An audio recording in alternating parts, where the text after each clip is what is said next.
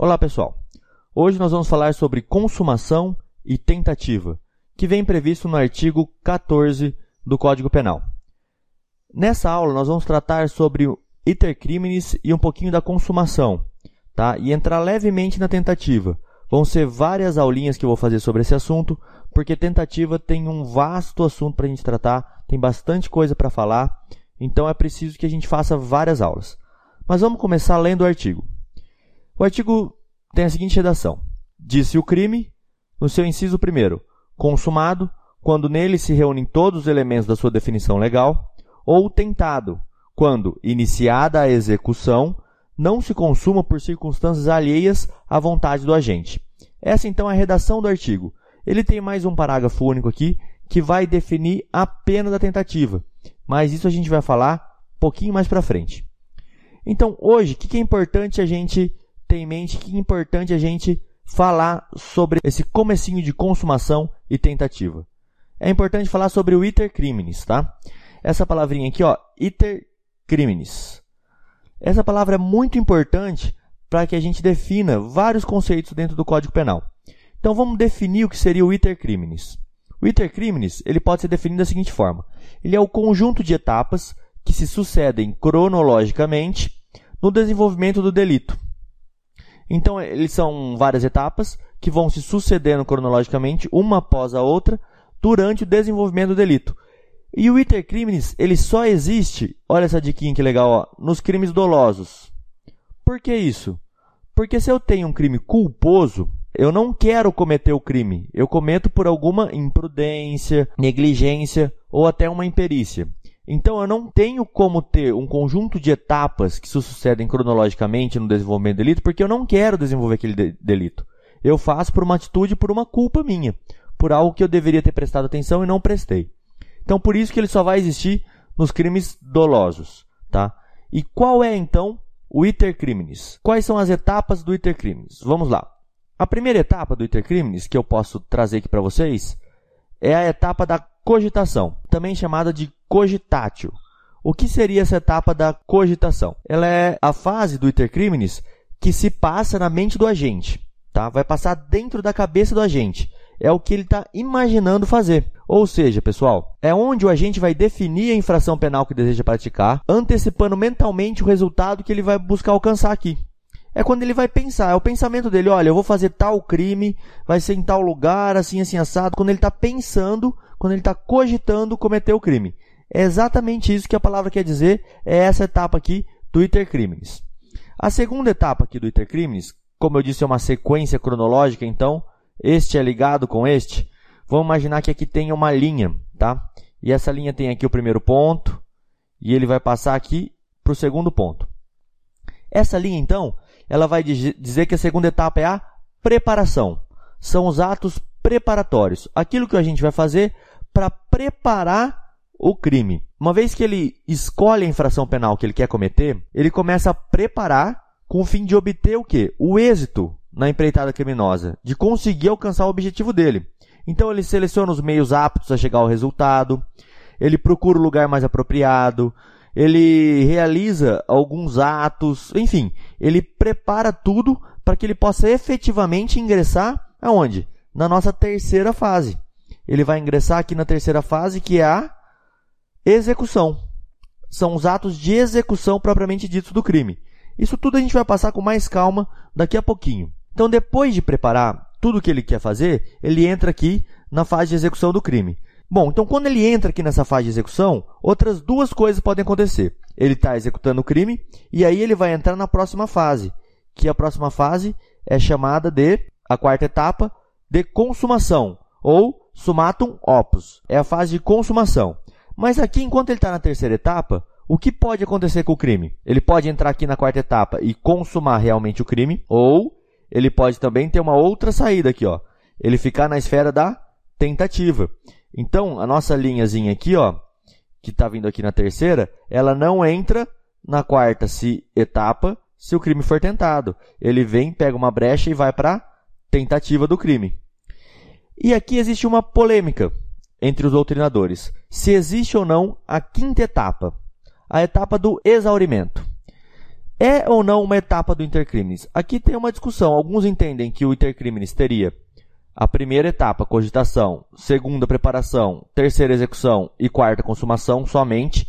E alguns entendem que ele ainda iria continuar aqui por uma quinta etapa, tá? De exaurimento do crime. Todos colocam o exaurimento, porém alguns dizem que o intercrime só vem até aqui. O exaurimento, ele seria mais como uma consequência de alguns crimes. Alguns crimes vão chegar ao seu exaurimento. Então, essas são as etapas. Alguns consideram até a quatro, outros falam que tem a quinta etapa aqui, que seria o exaurimento do crime. Mas o que é importante, então, depois de conhecer aqui essas etapas do crime? É o seguinte, nós podemos definir duas fases, a fase interna e a fase externa. Qual a diferença entre fase interna e fase externa do intercrimes? A fase interna, ela fica na cogitação. Ela pegaria só aqui a cogitação. E a fase externa começaria aqui dos atos de preparação e vai até a consumação do delito, ou para quem entender, até o exaurimento. Então, a fase externa ela abrange a segunda, a terceira e a quarta etapa aqui do intercrimes. E a fase interna, a primeira etapa.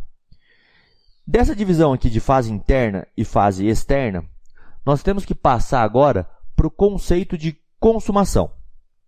Entender o que é a consumação. E a consumação está descrita no próprio tipo. O crime é consumado quando nele se reúnem todos os elementos de sua definição legal. Só que tem uma outra coisinha que eu tenho que conversar com vocês aqui, que é o seguinte: conforme a classificação doutrinária, cada crime vai ter a sua particularidade aqui. Assim, nem todos os delitos possuem o mesmo instante de consumação. Nem todo mundo vai ter a mesma hora. Ali não vai ser o mesmo ponto de consumação. Então vai variar de acordo com a infração. Então a gente pode falar que a consumação ocorre nos crimes. Vamos pôr uma listinha aqui para vocês e a gente vê um a um. A consumação aqui, ela vai ocorrer quando? Nos crimes materiais e culposos. Quando se verifica a produção do resultado. Então, nos crimes materiais, porque culposos aqui, ele não entraria aqui na nossa, na nossa fase de ter crimes, mas quando consuma um crime culposo, quando se verifica a produção do resultado. Para dar um exemplo, homicídio. O homicídio é um crime material. Por quê? Porque ele muda o mundo. Ele tem uma modificação no mundo exterior. Ele tem alguma coisa material que ocorre. Por exemplo, a morte de alguém. Então ele vai se verificar com a produção do resultado, ou seja, no, no homicídio, a morte. Nos crimes omissivos próprios. A gente já estudou isso na aula passada. Nos crimes omissivos próprios. Vou dar um exemplo aqui que vocês já vão lembrar. É a omissão de socorro com abstenção do comportamento imposto. Ou seja, quando você deixar de fazer aquilo que o artigo fala. Então, quando você omitir o socorro. Quando você abstém aquele comportamento que já está no tipo. É aí o momento da consumação. É aqui, ó, esse momento da consumação. Nos crimes de mera conduta. Vou dar um exemplo, vocês já vão entender o que é crime de mera conduta. Exemplo, violação de domicílio. Ele não gera um resultado material no mundo. Ele simplesmente viola o domicílio, ele entra no domicílio. Assim, com um simples comportamento previsto no tipo, já consuma o crime. Ou seja, quando ele viola o domicílio, já consumou. Ele não precisa produzir um resultado. Por exemplo, ele não precisa arrombar a porta da sala para conseguir o crime. Só de entrar, ele já consumou o crime. É um crime de mera conduta. No caso dos crimes formais, a consumação vai ocorrer quando? Com a prática da conduta, independentemente do resultado. O que é um crime formal? A extorsão mediante sequestro não precisa que o sequestrador receba o dinheiro, não precisa, precisa simplesmente que ele faça a extorsão com a pessoa sobre o seu poder, com a prática da conduta, independentemente do resultado. Ele não precisa receber o dinheiro do sequestro. Aqui um exemplo legal de exaurimento. O recebimento do dinheiro do sequestro seria um exaurimento do crime e não um crime em si. É um crime formal porque com a prática da conduta ele já comete o crime independentemente do resultado. No momento que ele faz a extorsão e já está com a pessoa em seu poder, ele consuma o delito. Não precisa ter o exaurimento. Os crimes qualificados pelo resultado. Esse é bem fácil de entender. Com a ocorrência desse resultado qualificado. Por exemplo, uma lesão corporal qualificada pelo resultado aborto. Então, o resultado aborto com a ocorrência desse resultado é que vai consumar a lesão qualificada pelo resultado do aborto. E por último aqui, nós podemos falar do crime permanente, que é enquanto durar a permanência, que é um exemplo de um crime permanente. O crime permanente é aquele que dura. O exemplo, o sequestro pode ser um crime permanente. Enquanto durar o sequestro, está durando a permanência do crime. O crime vai se consumando. Então eu posso dar o exemplo do sequestro e do cárcere privado aqui. Enquanto ele estiver sequestrado, o crime vai se consumando. Todo dia ele se consuma novamente. Ele vai se consumando a cada dia. Enquanto durar a permanência, ele está se consumando todo dia. Então, é bem fácil de entender a consumação aqui do delito. Vamos entrar então agora numa diferença aqui bem interessante sobre o intercrimes. Algumas etapas do intercrimes, elas não são punidas pela nossa lei. Bem simples isso, pessoal só é punido algumas das etapas do nosso intercrimes. E como eu vou saber isso? Lendo o artigo. Ele fala assim, ó, o crime é tentado quando iniciada a execução. Olha que importante. Não se consuma por circunstâncias alheias à vontade. Então, ou o crime ele é consumado, ele está nessa quarta etapa, ou, como eu falei para vocês, depois aqui da, da, dos atos de execução, ele não se consuma por circunstâncias alheias à vontade, ou seja, ele fica na esfera da tentativa. Então, ou ele é consumado ou ele é tentado. E ele é tentado quando iniciada a execução. Então, o que eu posso dizer para vocês? Que nessas duas etapas aqui, ó, a primeira e a segunda etapa, nessas duas etapas aqui eu tenho algumas regrinhas, que são o seguinte: a regra geral é não são puníveis. Elas não são puníveis. Eu vou mudar a cor aqui só para que vocês possam entender bem o que eu estou falando. Ó. Essa primeira etapa aqui da cogitação e essa segunda etapa aqui da preparação, elas ó, não são puníveis. Olha que interessante isso. Eu não vou conseguir punir nem a cogitação e não vou conseguir punir também a preparação e os atos preparatórios. Só que como toda regra geral aqui no penal, ela tem uma exceção. Qual é a exceção? Quando o legislador definir como crime. Vamos dar um exemplo para vocês, para ficar bem reforçado isso aqui? O artigo 288 do Código Penal, que é o crime de quadrilha ou bando. O próprio legislador disse que a quadrilha ou bando é um crime. Ou seja, quando se reúnem mais de quatro pessoas para o fim de cometer crimes, seria um ato de preparação, isso é punido. Então, o legislador falou que é crime, é crime. Nesse caso, eu vou punir. Fora isso, nenhum ato de cogitação nem de preparação é punido. Isso não é crime. E vamos imaginar algumas situações assim bem engraçadas. É, alguém entra com uma beldade dentro do elevador. Entra lá com uma atriz famosa, o cara já pensou, nossa, se eu pegar essa mulher, ou então a mulher entra com um ator famoso e fala, nossa, eu queria agarrar esse cara, ela está cogitando um crime aqui de estupro. O rapaz está cogitando um crime de estupro. Então, nesse caso, não posso punir o agente, porque ficou só na fase da cogitação. E nas etapas de preparação, também não são punidos. A não punibilidade da cogitação e dos atos preparatórios, eles geram um grande problema dentro do direito penal. Por quê? Porque eu preciso saber qual que é a linha. Eu quero pegar outra cor de caneta aqui para vocês poderem identificar bem. Qual que é a linha aqui que eu passo para o lado da execução e que eu passo para o lado do ato preparatório. Porque eu tenho uma zona cinzenta aqui, algo que se aproxima muito, uma linha mesmo, que vai passar de preparação para execução. A cogitação é fácil de entender, quando está na mente do agente ainda, isso eu não vou punir nunca. Mas e a preparação? E os atos preparatórios, como eu vou punir? Imagina alguém que passa na frente de uma casa, escolhendo qual casa quer é, furtar, ele olha aquela casa, vê que não tem uma cerca elétrica e fala, hum, essa casa que eu vou entrar. E parece que enquanto ele não chegar próximo da casa, é uma zona bem no começo aqui da preparação. Eu consigo ver que ele está se preparando para fazer. E, não, ele já pulou o muro. Bom, eu já estou aqui já bem na fase de execução, já estou dentro do imóvel. Já entrei dentro do imóvel, já rombei a porta da sala. E aí, é uma zona cinzenta, não é? Como que eu vou definir isso? Para isso, o direito penal ele trouxe algumas teorias. Então vamos ver todas elas que são várias teorias, teorias bem grandiosas aqui. Deixa eu dar uma apagadinha aqui para poder enxergar bem o que eu vou falar para vocês agora. São dois tipos de teoria, tá? O primeiro tipo é a teoria subjetiva e o segundo tipo a teoria objetiva. Então eu posso dizer que eu tenho dois tipos de teorias. O que, seria uma teoria subjetiva sobre esse aspecto de definir o que é ato de execução e o que é ato de preparação ou ato preparatório? A teoria subjetiva fala o seguinte: quando o agente, de modo inequívoco, exterioriza sua conduta no sentido de praticar a infração penal. Então, o que, que ele está dizendo aqui? É, essa teoria subjetiva é um pouco radical para falar o que é um ato de execução. Porque, vamos a um exemplo para ficar bem claro. É, alguém apanha do seu desafeto e corre em casa, busca uma arma, para num lugar que ele sempre passa e fala assim: agora se esse cara passar aqui, eu vou matar ele. Isso, para essa teoria subjetiva, já seria uma demonstração inequívoca da sua conduta no sentido de realizar essa, praticar essa infração penal. Ou seja, o sujeito, ele já exteriorizou, por modo do seu comportamento, que ele quer cometer o homicídio. Então ele responderia por um homicídio tentado. Mas essa seria uma situação muito é, radical. Porque imagina que o sujeito que ele quer pegar nem passe perto da onde ele está.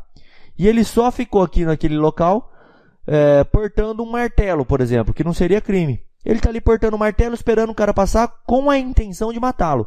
Porém, ele nem passa perto. Então, não posso dizer que é tentativa. Essa teoria subjetiva aqui, ela ficou um pouco para trás por conta desse radicalismo que poderia haver. Então, foram desenvolvidas outras teorias objetivas. São três ao total. Né? A primeira teoria aqui, objetiva, é a objetiva formal. Que é isso? É quando o agente já tenha praticado a conduta descrita no tipo penal. O exemplo aqui, por exemplo, é num crime de homicídio quando ele puxar o gatilho. Ele puxou o gatilho, ele estaria cometendo o crime, pelo menos na sua forma tentada. Ele estaria passando da fase de preparação para a fase de execução, quando ele puxa o gatilho. Tá certo? Ou seja, quando ele já tenha praticado a conduta. Matar alguém, ele puxou o gatilho. É bem tranquilo de entender essa teoria objetivo formal. Logo depois tem a teoria objetivo material. Ó, ela é um complemento da primeira teoria. É o mais. Eu vou pegar essa primeira parte, ou seja, ato de execução é quando o agente já tenha praticado a conduta descrita no tipo penal, ou tenha praticado algum ato imediatamente anterior ao início da conduta, de acordo com a visão de uma terceira pessoa ali aos fatos. Pode parecer complicado, mas não é. Vamos entender bem isso aqui. É, o sujeito põe uma escada no muro da casa e começa a subir com um pé de cabra na mão. Pela teoria objetivo formal, o agente ainda não praticou a conduta descrita no tipo, ele não subtraiu nada. Ele está apenas começando um ato preparatório para adentrar dentro da residência. Segundo a teoria objetivo formal, se eu olhar com uma visão de um terceiro alheio aos fatos, o que, que eu vou imaginar de alguém com uma escada entrando dentro de uma casa com um pé de cabra? Que essa pessoa vai, vai furtar. Então, ó, são os atos imediatamente anteriores ao início da conduta. Isso já seria ato de execução. Então, para essa teoria aqui, o sujeito já ia ser punido como crime. Para a primeira teoria, não. Para a segunda, sim. E a terceira teoria que a gente pode lembrar é da hostilidade ao bem jurídico. Ou seja, essa teoria prega que o ato de execução ocorre quando o bem é atacado. O bem é efetivamente e imediatamente atacado. Esse é o conceito visto por essa outra teoria chamada da hostilidade ao bem jurídico. O ato preparatório nessa teoria aqui, ele seria o quê? Ele é o que possibilita, mas não é ainda, sob o prisma objetivo, o ataque ao bem jurídico. Então, o ato preparatório seria só o que possibilita ocorrer, mas não o que efetiva e imediatamente ataca o bem jurídico. Bom, pessoal, por que, que existe essa confusão toda para falar dessas três teorias aqui? Por que, que tem toda essa discussão, essa confusão toda para saber isso? Porque olha a importância. Se eu entender que uma coisa é ato de preparação, o que, que eu falei para você? Ato de preparação não é punível, não é nem crime. Se eu entender que uma coisa é ato de execução, isso já é crime.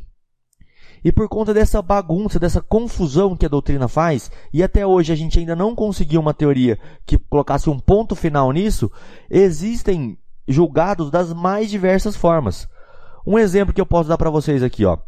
Existe um julgado que fala o seguinte: o simples fato de o apelante ter aberto o portão, ingressando no quintal e colocado o corpo para dentro da janela da moradia não pode significar o começo da execução de um crime de furto, cujo núcleo de tipo é subtrair. É preciso um começo típico de execução para que haja um delito tentado. Então, esse juiz aqui, nessa decisão dele, isso é uma decisão real, ele entendeu o quê? Que o fato do cara entrar dentro da casa e colocar a cabeça na janela não configuraria furto. Poderia configurar no máximo uma violação de domicílio, mas não um crime de furto. Já um outro juiz, também é, em São Paulo, essas duas decisões, tá? Ele teve uma, uma decisão completamente diferente por conta dessas teorias. Olha o que ele decidiu. O arrombamento constitui ato típico de início de execução da subtração patrimonial, de sorte a responder por furto tentado o agente que, após estourar a fechadura de um portão e de duas portas, acaba sendo preso em flagrante no jardim da casa da vítima, embora não houvesse penetrado no interior da residência. Então são duas situações que eu acabei de ler para vocês bem próximas, bem parecidas, de pessoas que adentraram a residência. Porém, um juiz, seguindo aqui uma teoria objetivo formal, diz que o quê? Que não é o início de um furto, e o outro, seguindo essa teoria objetivo material, diz que é um furto. Então, é uma coisa que vai ficar a critério do juízo, que a gente precisa saber que existem as teorias e saber explicar isso na hora de uma prova. Saber exatamente quando passa de um ato preparatório para um ato de execução. É óbvio que existem situações de segurança que ocorrem logo no comecinho aqui, ó. Um ato bem preparatório. Por exemplo, comprar um pé de cabra, comprar uma escada, mesmo que seja preparação para um furto, isso não é punido. E tem atos que são bem de execução. Já dá para caracterizar isso. Por exemplo, colocar a mão dentro do bolso de alguém onde tem uma carteira. Isso já seria um ato de execução e não um ato preparatório. Outras questões a gente vai falar na nossa próxima aula, porque senão vai ficar muito grande aqui tudo que a gente tem para conversar. Eu vou deixar aqui no final mais dois vídeos para vocês. Um vídeo eu vou deixar um espaço aqui para a próxima aula que a gente vai ter sobre consumação e tentativa e vou colocar o vídeo da nossa aula anterior, a nossa aula sobre o artigo 13 do Código Penal. Eu vou deixar um outro vídeo também aqui em cima para vocês, caso vocês queiram acessar, e dois links. Um link para você se inscrever aqui no canal do Desenho Direito e ir acompanhando todas as aulinhas que a gente está fazendo, e o outro link para que você tenha acesso a toda a playlist de direito penal dessa parte geral que eu estou passando com vocês. Muito obrigado pela atenção e até a próxima.